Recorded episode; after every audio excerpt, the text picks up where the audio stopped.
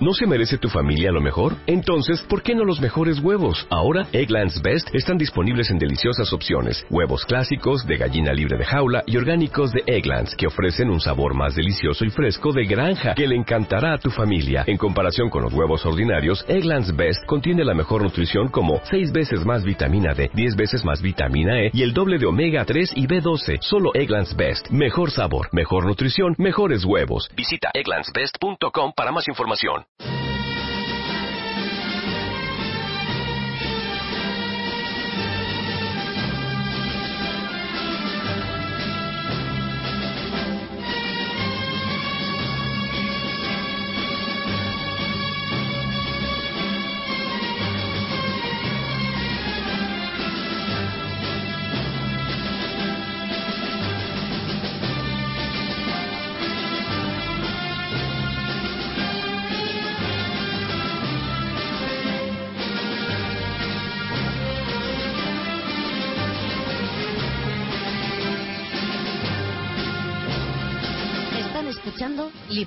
Constituyente.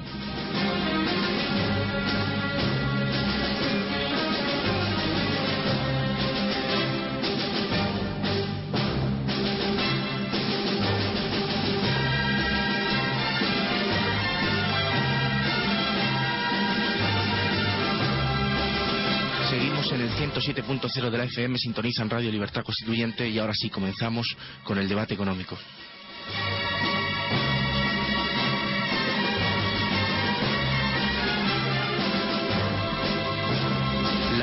Riesgo, aunque ha bajado algo, sigue por encima de los 500 puntos.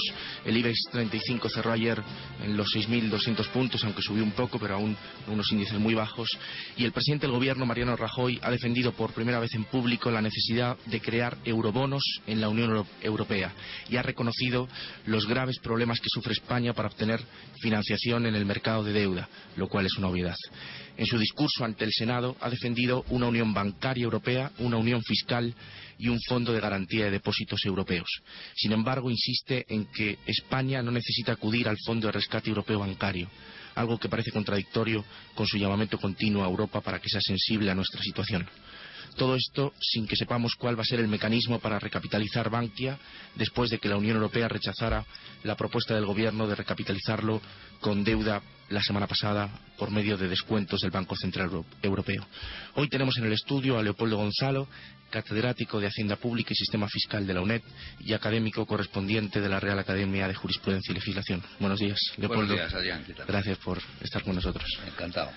Y tenemos también a Andrés González, economista y autor del blog economía y política.es, que ha participado en varias ocasiones con nosotros. Gracias, Andrés, por estar con nosotros. Muchas gracias por invitarme. Buenos días. Tenemos también al teléfono a don Juan Torres, catedrático de Economía de la Universidad de Sevilla. Buenos días, profesor Torres. Muy buenos días. Gracias por atender nuestra llamada. Es un placer, muchas gracias a ustedes. Y sigue con nosotros Trevijano. Buenos días, don Antonio. Eh, buenos días, amigos Leopoldo. Muy buenos días, Antonio. Y Torres. y eh, el tercero nombre era... Andrés. Andrés, Andrés. Eh, estoy encantado de que hoy que yo creo que es uno de los días más importantes para debatir, para pensar, reflexionar sobre la situación económica, porque ya hay unos acontecimientos económicos mm, de, materia económica, políticos de materia económica, tan importantes como lo que las noticias en el informativo hemos dado, que no solo son las declaraciones de Rajoy, sino las posturas del, del GT, eh, del G7, perdón, y de las distintas eh, incluso eh, que yo he criticado con dureza la manifestación que ha hecho Juan Carlos, el rey Juan Carlos en Chile, apoyando la doctrina de Holanda de que no, pero no es porque apoye, el rey no debe intervenir en política porque debe estar para reinar pero no para gobernar. Y no puede dar opiniones políticas tan en asuntos tan delicados como este y se ha pronunciado diciendo que no basta con la austeridad Así que va a estar crecimiento, con lo cual se está oponiendo a Merkel y en el fondo también a Rajoy, porque como los asesores de Juan Carlos políticos no tienen ni idea de lo que hacen, cuando habla de política no se ha dado cuenta que sus palabras contradicen las de Rajoy, creyendo que la están apoyando. Leopoldo. Mm, bueno, yo quería decir que en primer lugar me felicito de que ya somos más, ¿no? Pues está también Torres al otro lado de... Ya somos cuatro, me parece, ¿no? Y eso es muy, muy, estimulante. Pues yo creo que no, ¿eh? yo creo que las discusiones son mejores cuando hay menos. Ah, bueno, sí, no. Hoy, pero estoy encantado de ellos. Es más fácil lograr los acuerdos, ¿no? Bueno, yo no sé, eh, esto, eh, eh, insistiendo en el último punto, efectivamente creo yo que se nos ha dicho tantas veces que la Suprema Magistratura de la Nación no debe de entrar en política, por no recordar la famosa anécdota aquella de Franco, ¿no? no me acuerdo exactamente porque hay varias versiones, ¿no? Tenía, estaba ya entrado en ciertas dificultades en el ámbito político un personaje y Franco pues le hizo una reconvención. Le digo, haga usted como yo, no se me ah, sí, política. Sí, sí, sí, sí, eso es cierto, me acuerdo, me acuerdo. gracias. no, no, no, es que tenga gracia, es que era certero. Eh, no, claro. Es, que Franco no intervino nunca en política. Y sería el poder absoluto, como bueno, pues, La política es la discusión, a la libertad algo. Como un dictador, ¿cómo va a hacer política? Claro, naturalmente. Hace su voluntad. Pues no, yo creo que efectivamente ha debido de abstenerse en ese sentido de orientar las cosas en una dirección además muy polémica, ¿no? Entonces, bueno, en eso estoy totalmente de acuerdo, ¿no? Luego, pues sí, parece que el G7 está tratando de distender un poco los, nervios y de, tranquilizar y remansar las aguas, ¿no? Y quizá parece que detrás de, de esa de esa rebaja de la prima de riesgo no, no muy no muy notable pues este e, esa, esa intención y las propias declaraciones de los acuerdos del G7 ¿no? Y en cuanto a, la caída de la prima de riesgo, parece que sí, que, la causa está sobre todo en, la caída de la rentabilidad del bono español, que no es algo que, que deba atribuirse a una virtud en sí misma, sino, sino a cómo ha evolucionado también el bono alemán. A 507 ha aparecido esta mañana, ah. a primera hora.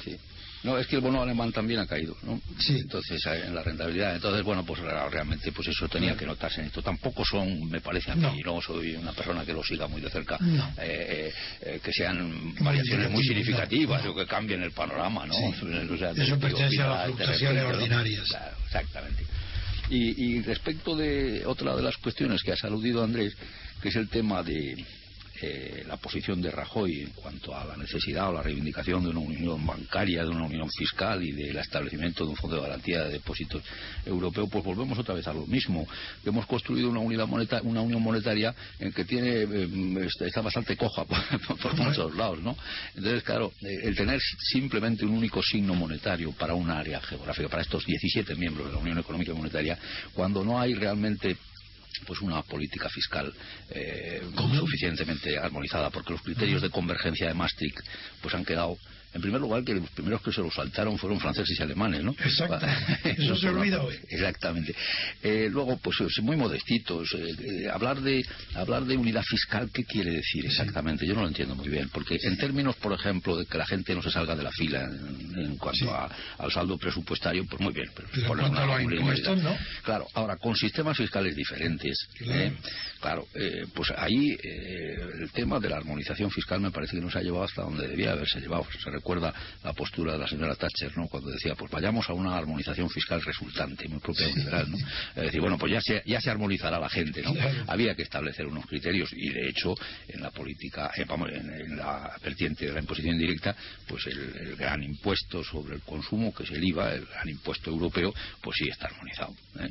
Pero no ocurre lo mismo con otras, especialmente en la, en la vertiente de la imposición directa, ¿no? Y todo eso afecta a, a flujos financieros y a magnitudes económicas que son muy difíciles de mm, armonizar de, eh, en el ámbito de, 17 países, ¿no? en donde además eh, existen unos estilos eh, no solo tributarios históricos distintos, sino, sino unas estructuras económicas tan diferentes. ¿no? Estamos con los periféricos y estamos con los no periféricos, etcétera. Esto es una especie de, de galimatías, ¿verdad?, que es difícil de, armonizar y de unificar. ¿no? Andrés. Sí, bueno, yo las, las declaraciones del, del, rey las enmarcaría en el momento de, urgencia y desesperación que está viviendo España. No, la Casa Real no se ha destacado por tener un discurso económico propio y bueno, que concuerde o no concuerde con Rajoy, pues depende de qué día o de qué semana estemos hablando. Lo que yo critico es que hable del tema, porque tiene que hablar de política. Se lo tiene prohibido. Es un rey constitucional. No puede hablar de, el rey reina pero no gobierna y lo que las palabras que ha pronunciado son palabras de gobierno Y en cuanto a la unión bancaria, Andrés. Bueno, creo que es algo fundamental en una unión monetaria. No tiene ningún sentido que habiendo un banco central común haya 17 o 25 sistemas financieros que sean archipiélagos eh, eh, desconectados entre sí. Pero bueno, fue en esta arquitectura del euro, eh, los alemanes y algunos más no se fiaban del, del resto de, bancos centrales quisieron mantener la autoridad sobre sus bancos. Hoy nos encontramos con que los bancos españoles están en una situación eh, insostenible y se van a tener que refinanciar eh, con capital europeo. Es, es indudable. España no tiene, eh, no tiene el capital suficiente para poder reflotarlo, porque además estamos mirando el capital, pero la variable que habría que mirar es la deuda, que en el balance es unas diez veces mayor y, y, y no hay posibilidad. De los bancos, te refieres, sí. el pasivo de los bancos. Sí, de los bancos y de las cajas. Y no va a ser posible hacer el, el rollout de la refinanciación de esta inmensa deuda con los mercados cerrados, como, como dijo Montoro, ¿no? que me parece, por otra parte, una declaración totalmente irresponsable. Juan. De ahí la idea, claro, de, de los eurobonos, ¿no? Porque, bueno, claro, se trata de salir al mercado de fondos prestables en conjunto, los 17, ¿no? Porque en cuanto se le ve a la antena a uno que flojea u otro a título nacional, la cosa va mal, ¿no? Profesor Torres.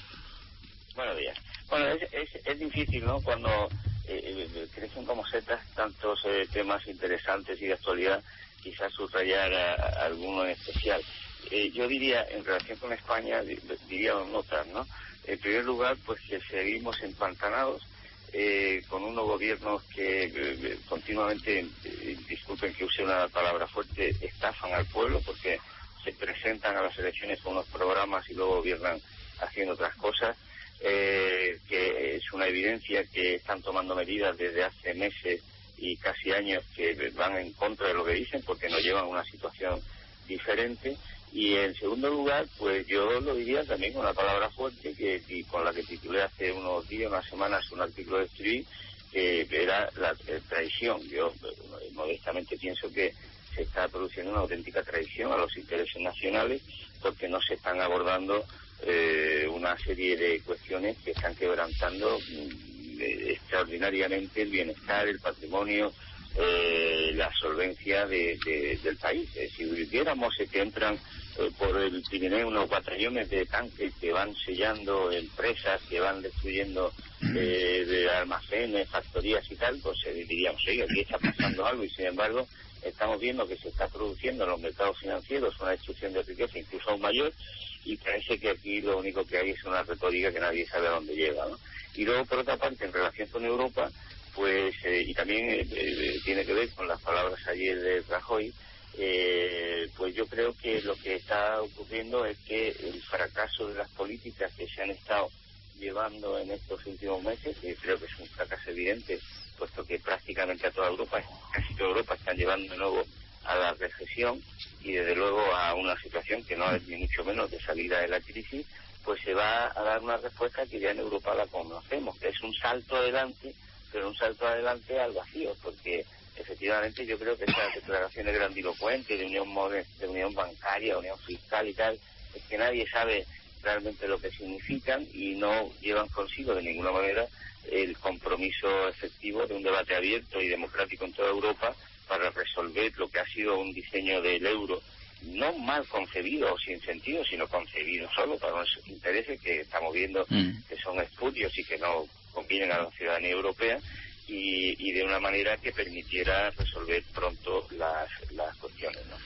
Yo estoy de acuerdo con tus palabras, pero no los considero grandilocuentes. Al contrario, creo que en una época tan melíflua y de consenso, que quiere decir nada, como esta, hablar de traición, eso son cosas concretas, muy buenas. Yo eso lo alabo. Ese es el lenguaje que España necesita, que los economistas también deben de ir eh, aprendiendo, porque los políticos no lo utilizan nunca, la palabra traición, cuando es, cuando es evidente que si un programa eh, electoral no se cumple, pues hay traición, eh, se está traicionando lo que se ha dicho, se está haciendo lo contrario. Pero yo te preguntaría, Torres, que traición de quién, del PP o de PSOE o de los dos o de todos.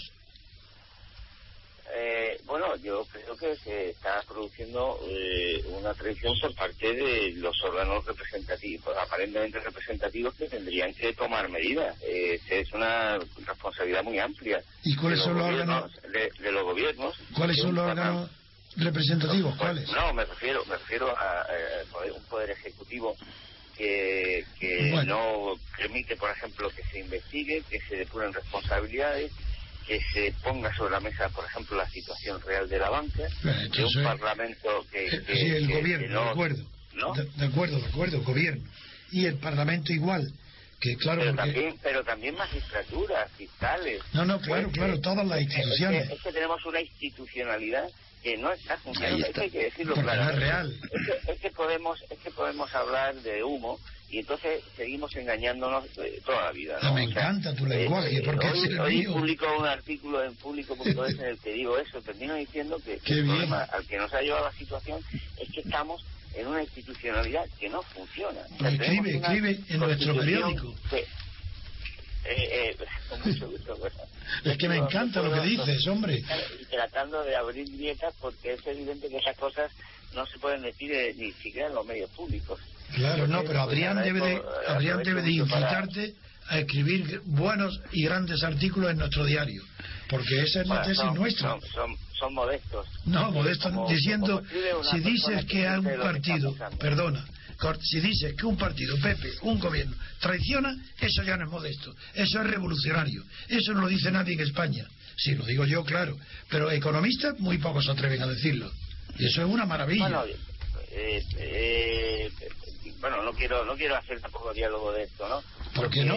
Lo que yo creo es que eh, en España nos faltan muchos elementos que también para la economía son fundamentales. O sea, la, economía, todo el mundo sabe, por ejemplo, que necesita seguridad, necesita certidumbre, porque el mundo de los negocios, el mundo de las relaciones económicas, eh, ya de por sí complicado, la gente se juega el dinero, eh, la, gente, la gente se juega su, su patrimonio, y entonces si eh, se genera eh, un eh, espacio y unas relaciones sociales, políticas, institucionales, en donde en lugar de la seguridad predomina el riesgo, la incertidumbre, el que uno no sabe lo que va a hacer mañana el gobierno, la medida que va a tomar, como no, no, no. van, vanagloriándose, cada viernes voy a hacer una reforma. Hombre, haga usted un, plan de reformas de aquí a un año y entonces los empresarios, los consumidores, las familias sabrán a qué atenerse. Pues uno tengo que todos los jueves a ver qué va a salir, porque es como se va caminando por un camino lleno de bombas, ¿no? Que no sabe si va a explotar o no. Yo me preguntaría cómo hemos llegado hasta aquí, porque desde luego la improvisación es evidente. ¿Cómo ha podido fallar si es que los hay, sistemas de control del Banco de España que permitan que Bankia esté en la situación en la que esté. Y todo el proceso de gasto. No, eh, me alegra que Torres saque este tema porque lo, lo, tratamos ya hace algún tiempo, ¿no? El tema del nuevo institucionalismo, eh, cómo eh, el desarrollo económico, el crecimiento económico requiere de unas instituciones adecuadas. Si resulta que tenemos unas instituciones como las que tenemos, que ni siquiera, ni siquiera cumplen con media eficacia sus, los fines para los que se han creado, has aludido tú, Andrés, ahora al fallo del gran regulador financiero que es el Banco de España. Bueno, si es que esto ha sido en contra, además, de la opinión del cuerpo de inspectores del propio banco, ¿no? Y yo tengo noticias muy directas y muy personales al respecto, ¿no? Y han estado pues durante mucho tiempo eh, obstruyéndose su, su, función natural, ¿no? ¿Por qué? Bueno, pues porque tenemos un gobernador del Banco Español, no tengo nada en contra personalmente de, pues, oye, del gobernador, pero oye, no, Leopoldo, sí. que tú no lo tienes. Pero yo sí.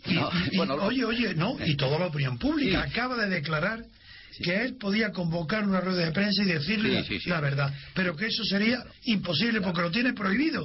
un hombre que dice eso es un esclavo que tiene que estar o en la cárcel o en una mazmorra. Pero ¿a, qué se debe eso? ¿A qué se ah. debe eso, Antonio? Yo por eso, sin entrar a la cuestión personal, a sencillamente que no hay persona más inadecuada para gobernar el Banco de España que una persona con carne político, es un partido concreto. claro, es que eso sería incompatible, debería ser incompatible. Claro, Entonces todo arranca de ahí. Individuo. Claro, todo arranca de ahí. Pero, debe que hay una matización porque eh, puedo estar más o menos de acuerdo en que eh, Fernández Ordóñez es un esclavo, y, pero vamos a cargar las tintas sobre el esclavo y no y vamos sobre, el amo, al y no sobre el amo. el, el- el- el que lo esclaviza, que El amo, el amo. con el rey en el avión, porque lo que yo creo que aquí ha ocurrido es que tenemos, a diferencia de lo que sucede en otros países de Europa, un sector bancario con un poder político mucho más grande que ningún otro país como consecuencia de, de los privilegios que adquirió en la dictadura y que la transición que hemos vivido no eh, le quitaron de las manos y que ha eh, esclavizado efectivamente, ya que habéis utilizado esa palabra, Esclavo no solamente, no solamente al, al gobernador del Banco de España y no solamente a Fernández Ordóñez, porque recordemos que cuando la primera carta de 2006 eh, de los inspectores se hace, como se envía, era Caruana, el que era gobernador del Banco de España. Sí. Y no solamente ha esclavizado a gobernadores, ha esclavizado a gobiernos, a partidos políticos que reciben cientos de millones de euros de- de- en, cre- en préstamos que no reciben, a magistrados, a jueces, que, que estamos viendo que, que eh, están haciendo que no funcione, como decía antes, las instituciones básicas para que una economía y una sociedad estén eh, desarrollándose normalmente. Entonces yo, yo no creo que sea bueno eh, cargar las tintas sobre eh, sobre los temas personales. Eh, es verdad que al fin y al cabo todos nosotros tenemos la libertad de dejarnos ser esclavos o no, eh, pero es el sistema el que en un momento dado esclaviza. Y yo pienso que gran parte de los problemas que estamos teniendo eh, incluso eh, de, de suyo el de Bankia es el eh, provienen precisamente de que la- los banqueros el sector de la banca con ese poder político tan grande que tiene en España impuso que no se aclarara su situación patrimonial y que eh, se llevaran a cabo una serie de medidas simplemente dirigidas a que el hoyo patrimonial gigantesco que tenían todos los bancos se resolviera por el expediente de ir quitándose poco a poco al sector de las cajas de ahorros, que era el 54 prácticamente del por ciento del mercado, y que de esa manera se saldría adelante. Lo que pasa que ha sido una estrategia que finalmente, como era lógico que ocurriera, saltara por los aires. Y, y yo creo que ahí es donde hay que poner los, eh, están- en mi modesta opinión, es decir, un- un- vivimos en una en una democracia, por llamarlo de alguna manera, que concede un poder eh, eh, impresionante a un sector económico en concreto que está siendo directamente responsable de una ruina económica quizás sin parangón. Si tuvierais los economistas, tú Torre en concreto, la penetración que tienes en lo que acabas de decir, si tuvierais la cultura política tradicional, sabrías que eso es lo normal en el sistema. Si nosotros, si yo he empleado el término esclavo a Fernández Dañez, porque el sistema eh, eh, es un sistema de amos y esclavos, porque no hay libertad política, como fue la transición. Y si recordáis a Maquiavelo, en su historia florentina, cuando define a Cosme de Medici, que ya sabéis que desde el año 34 obtenía todo el poder total en Florencia, en Toscana, pero no tenía, no tenía cargo alguno, no tuvo cargo ninguno, ningún puesto público ni estatal. Y decía Maquiavelo, dice, sin cargo alguno, era el dueño de Toscana porque tenía compradas a todas las magistraturas. Y eso es lo que hay en España. Se ha heredado la compra de todas las magistraturas por Franco. Y a la muerte de Franco, por el consenso entre tres o cuatro o cinco personas que son los jefes de partido. Y esos son los que tienen un sistema que tiene esclavizado a todos los servidores, a todos los servidores. No existe sociedad civil, sí, existe sociedad civil y Estado. Existe Estado, partidos estatales, sindicatos estatales, funcionarios estatales, universidad estatal, todo estatal. Y frente a él, ¿qué hay?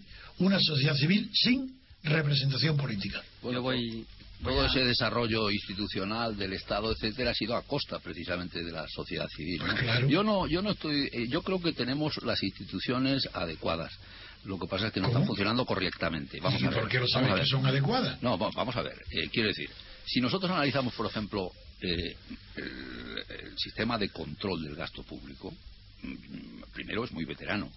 Eh, por no remontarse más atrás, por lo menos desde 1850, eh, en que don Juan Bravo Murillo asume la presidencia del gobierno y se reserva la cartera de Hacienda y, y- y se da eh, pues nueva forma al Tribunal de Cuentas, se consolida la reforma tributaria del 45, bueno, una serie de reformas eh, en Para el ámbito de la administración, de la financiera, claro. Entonces, hoy tenemos, por ejemplo, fíjate, ¿cómo puede haber ocurrido lo que ha ocurrido teniendo una intervención general de la Administración del Estado muy profesional, con gran veteranía y un cuerpo pues que ha cumplido su función tradicionalmente de manera muy correcta, un Tribunal de Cuentas que tiene unas facultades fiscalizadoras e incluso eh, pues jurisdiccionales eh, pues muy definidas en la ley, en su ley orgánica, y que haya pasado lo que ha pasado. Pero si aquí, empezando, Eh, el control del gasto público comienza, como sabéis muy bien, ya con la propia elaboración del presupuesto. Los presupuestos generales del Estado, por ejemplo, en el ámbito de la Administración General del Estado, ¿no?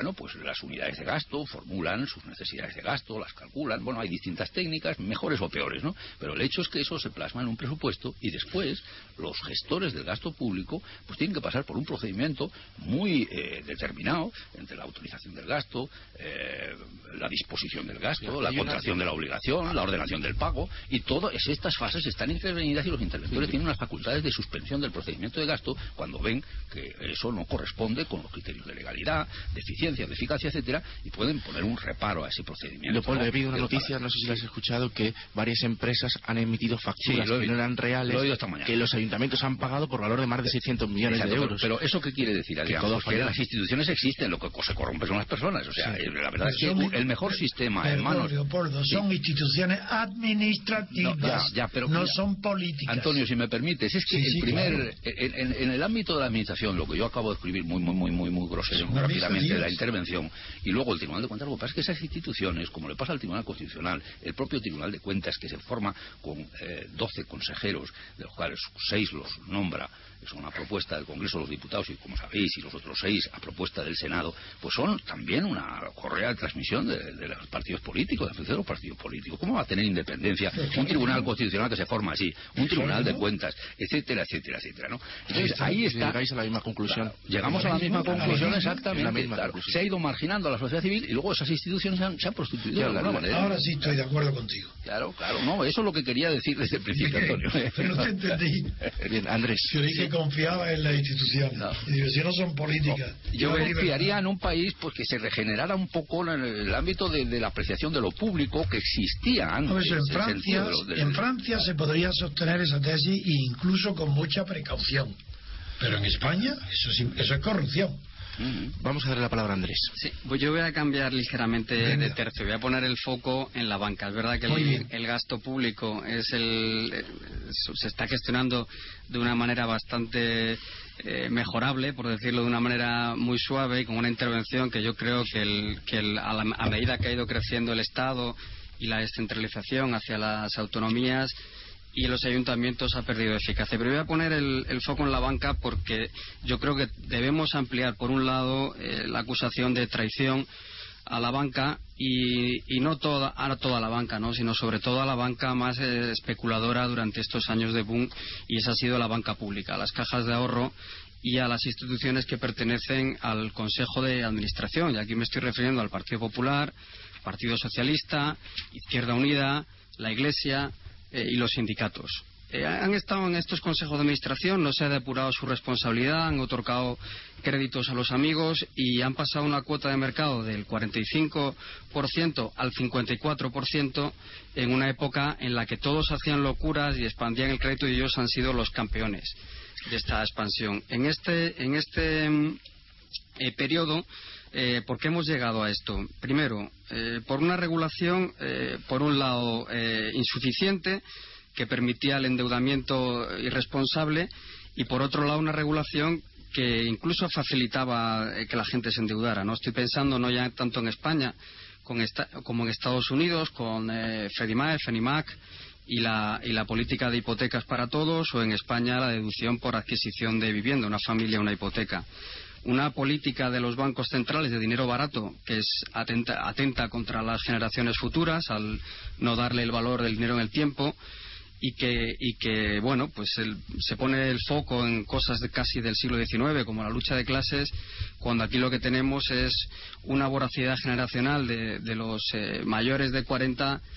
contra, la, contra los menores de 40 y los mayores. Estamos eh, viviendo un presente que consume todo lo que puede y, posterga el futuro. ¿no? Y por último, una supervisión claramente deficiente. Supervisión pública en el caso del Banco de España, que no ha querido eh, atacar a estas entidades en las que estaban eh, representadas pues sus compañeros de partido y a pesar de que, como vimos en el 2003, en el artículo de, de Miguel Ángel Fernández Ordóñez, el legado de Rato, toda la diagnosis del, del todo el diagnóstico de la situación ya estaba dado, eh, no, no se hizo nada y una supervisión privada. Hemos estado en una ilusión eh, del mercado eficiente que ha hecho que las empresas no eh, revisen sus planes de inversión. Eh, se suponía que el mercado descontaba constantemente todas las situaciones de mercado y eso ha hecho que el capitalismo pierda su sentido. Si el capitalismo tiene alguna ventaja es su relativismo,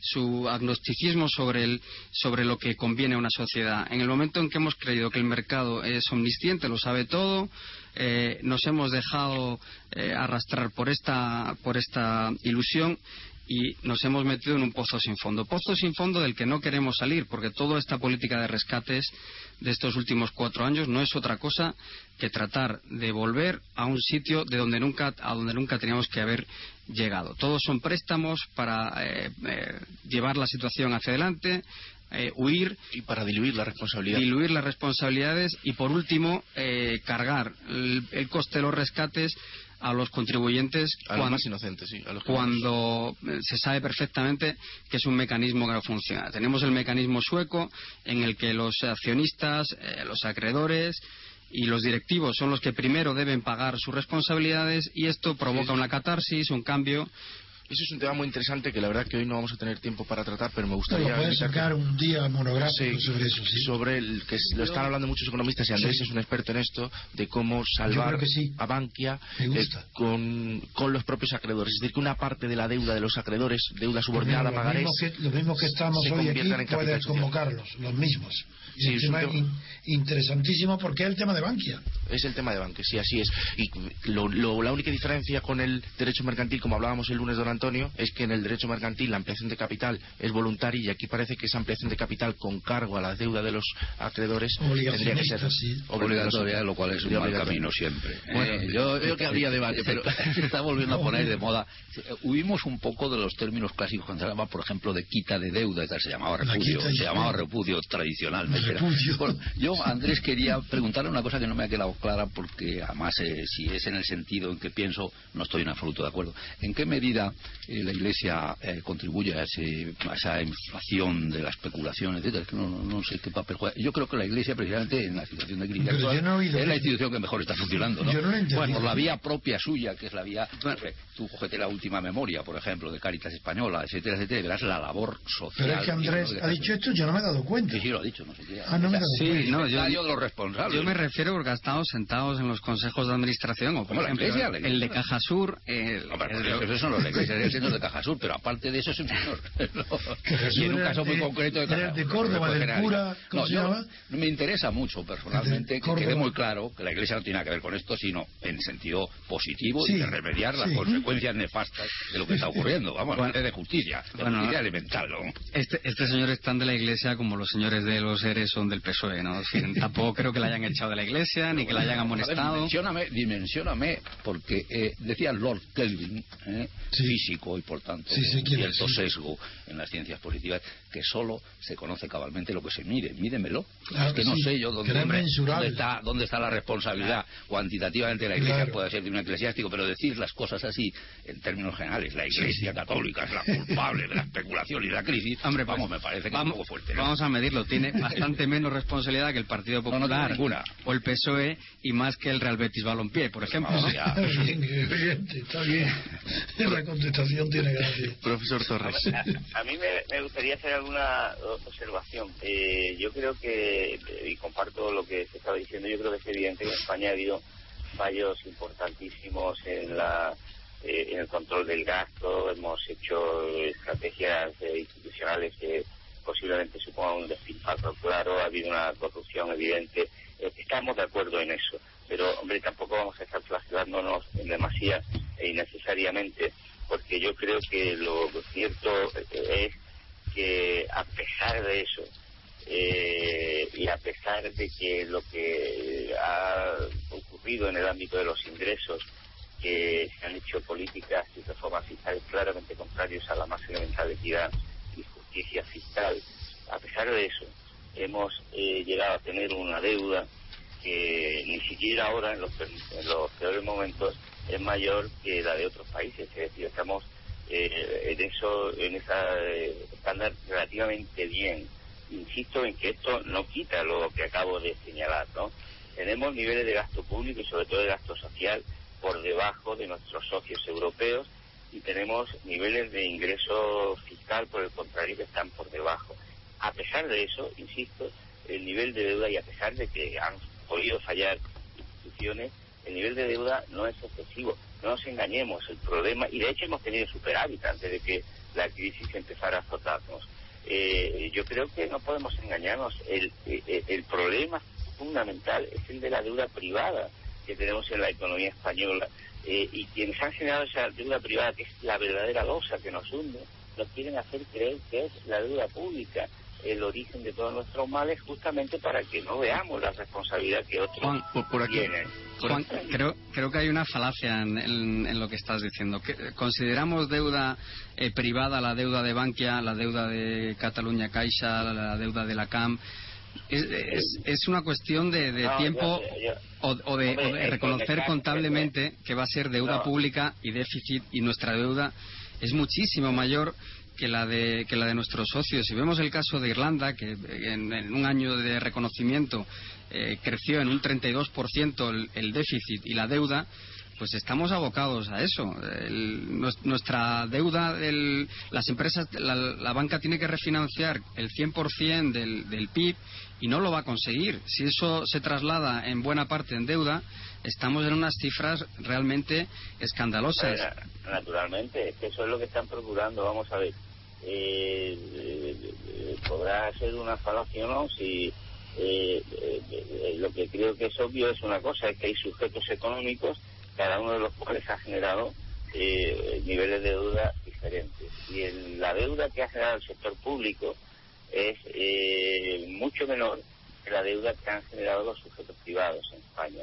Es verdad que luego hay sujetos semipúblicos que podríamos ver a ver cómo hacemos y lo que está ocurriendo ahora efectivamente es que sujetos privados que habían generado deuda privada están procurando y lo están haciendo con éxito transformar su deuda privada en deuda pública para que no sean ellos sino el conjunto de los ciudadanos quienes se hagan cargo de ella. Entonces yo creo que eso es importante tenerlo en cuenta. Lo mismo que también es importante no caer en una simplificación y modo de ver errónea eh, cuando se afirma que la situación patrimonial y la deuda privada que han generado los, la- el sector eh, financiero, por ejemplo, eh, eh, recae sobre todo en las cajas. Es verdad que las cajas de ahorros han generado un problema singular y ex- extraordinariamente grave al que no le voy a quitar ninguna importancia, como consecuencia sobre todo de que eh, lo que decía anteriormente, ha fallado en nuestro país eh, la institucionalidad y se ha podido eh, generar una, eh, una alianza entre eh, las oligarquías, eh, sobre todo locales, provinciales, y el poder político a través de las cajas de ahorro que estamos viendo ahora, que ha sido nefasto. Yo no le quito importancia, de ninguna manera le quito importancia a eso. eh, porque tiene una importancia gravísima que tiene y, y, y y una, gravis- una importancia especialmente grave en la medida en que ha implicado el mal uso de recursos públicos. No le quito la más mínima Claro, porque- ni una mota de importancia, pero no creamos que eso es todo. Claro, la deuda privada no- del sistema. Per- Perdón, profesor Torres, que la deuda privada no coloca en una situación de riesgo al país entero. Es la deuda pública la que le coloca en una situación de emergencia. ¿no estaréis Eh, yo, yo quería decir una cosa a este respecto, ¿no? Cuando decimos si la deuda Hombre, pública en eh, España a ver, que a ha, ver, ha a ver que rebasado... no se está poniendo ahora en, en- en- perdón, en una situación de riesgo, sino es la situación de quebranto patrimonial del sector financiero en su conjunto. Bueno, y la refinanciación de la deuda pública, que es el 80% del PIB ahora mismo, no está creando efecto Claudinado, por ejemplo, con toda Pues claro, y claro, por pues qué- es muy y por importante. qué- y por qué- y por qué estamos teniendo no solamente España sino otros países de Europa un problema tan grandísimo con la deuda pública Claro. porque carecemos de un auténtico banco central Bueno, ya, pero que es otro, sea- es otro tema. Eh, estábamos en el Bueno. tema de si la deuda pública es mucha o poca, eh, si está en consonancia con nuestra condición económica, etcétera. Yo, claro, si se compara con la italiana, 120% del PIB, pues bueno, pues es más baja, ¿no? Nos hemos pasado 20 puntos del criterio de convergencia de Maastricht, ¿no? Estamos en el 80% prácticamente, ¿no? Bueno, yo creo que es un volumen importante, que un 80% del valor final de la producción de, de bienes y servicios de un país entero de 46 millones de habitantes me parece que es una cantidad representativa, significativa y que crea problemas, ¿no? Entonces, claro, es verdad que la deuda externa es cuatro veces el PIB, casi, ¿no? 394 mil millones de euros, de, estos son 3 millones. Ahí incluye la deuda privada en ese Ahí está la de las familias, la de las empresas y está también la del sector público, la, deuda externa, ¿no? De, la Yo creo que estamos en unos niveles. Andrés decía una cosa antes que me gusta, me gusta mucho, ha dicho muchas cosas acertadas, no estoy de acuerdo en alguna fundamentalísima y espero que se retracte públicamente. Pero, Ni hablar. No, has dicho una cosa, no, no, no tiene razón ninguna. Pero eh, esto, eh, has dicho una cosa que es muy importante, que hemos llegado eh, antes hablabais de cultura económica, ¿no? A una cultura, o no sé si en el programa anterior lo oía desde fuera, que eh, algo de la cultura, esta utilización de un término, el término cultura tan, tan absurdo a veces, ¿no? Pero es verdad que nosotros, es la cultura económica nos lleva al endeudamiento hoy, al gasto hoy, despreciando todos los efectos que su proyección futura tiene para generaciones futuras. Se ha olvidado un tema clásico de la deuda pública que era el tema de, pero de los clásicos, ¿no? Bueno, ¿qué pasa con la deuda pública? Lo pagarán las generaciones futuras, porque efectivamente yo consumo ahora. Por eso me parece pernicioso, porque además hay que ver de dónde viene esta deuda. Esta deuda viene fundamentalmente de un gasto consultivo, no de un gasto en inversiones. El gasto en inversiones tiene un efecto multiplicador. Yo no soy keynesiano puro, pero vamos, me parece que hay un, multiplicador de la inversión que genera empleo, que genera riqueza, que genera producción, ¿no? Pero aquí he sido consultivo. Entonces, claro, es que nos lo hemos gastado en chocolate. Hoy la generación presenta para que el chocolate lo paguen los demás, los del futuro. No les dejamos una... Bueno, se habla de que tenemos un exceso de infraestructura, que nos hemos pasado, que en el ranking mundial estamos muy a la cabeza. Bueno, pues en algunas infraestructuras quizá, pero bueno, cuando se gasta en inversión, eh, un capital fijo, en, cosas que mejoran la productividad del sistema, que integran el mercado, etcétera, etcétera, pues sí se les deja a la generación futura que no han contado, no se ha contado con su voluntad ni con su voto para realizar las políticas de actuales, pero por lo menos se les deja algo. Pero si se lo les deja es un agujero simplemente por gastos consultivos, bienes corrientes, servicios, gastos de personal, etcétera, etcétera, 3.200.000 empleados públicos, etcétera, pues eso es un disparo.